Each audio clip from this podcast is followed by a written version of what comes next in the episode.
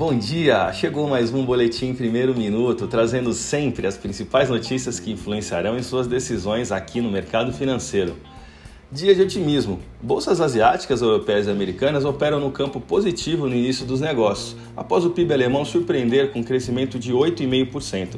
Já nos Estados Unidos, Donald Trump dá início à fase de transição à nova administração, mesmo após a continuidade da disputa judicial sobre os resultados das eleições.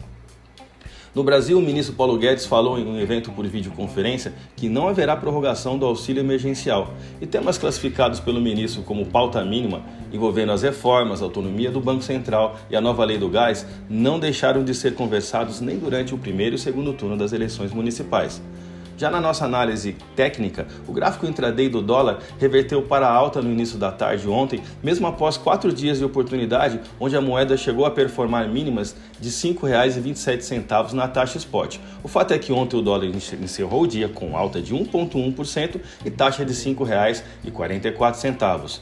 Já o euro segue como a segunda maior moeda em transações internacionais, se valorizando globalmente, de forma que essa realidade não tem sido diferente com relação ao real brasileiro. Ontem a moeda apresentou alta de 1% e taxa de R$ 6,44. Nossa orientação é que você continue seguindo nossos boletins diários para ficar sempre conectado às principais notícias.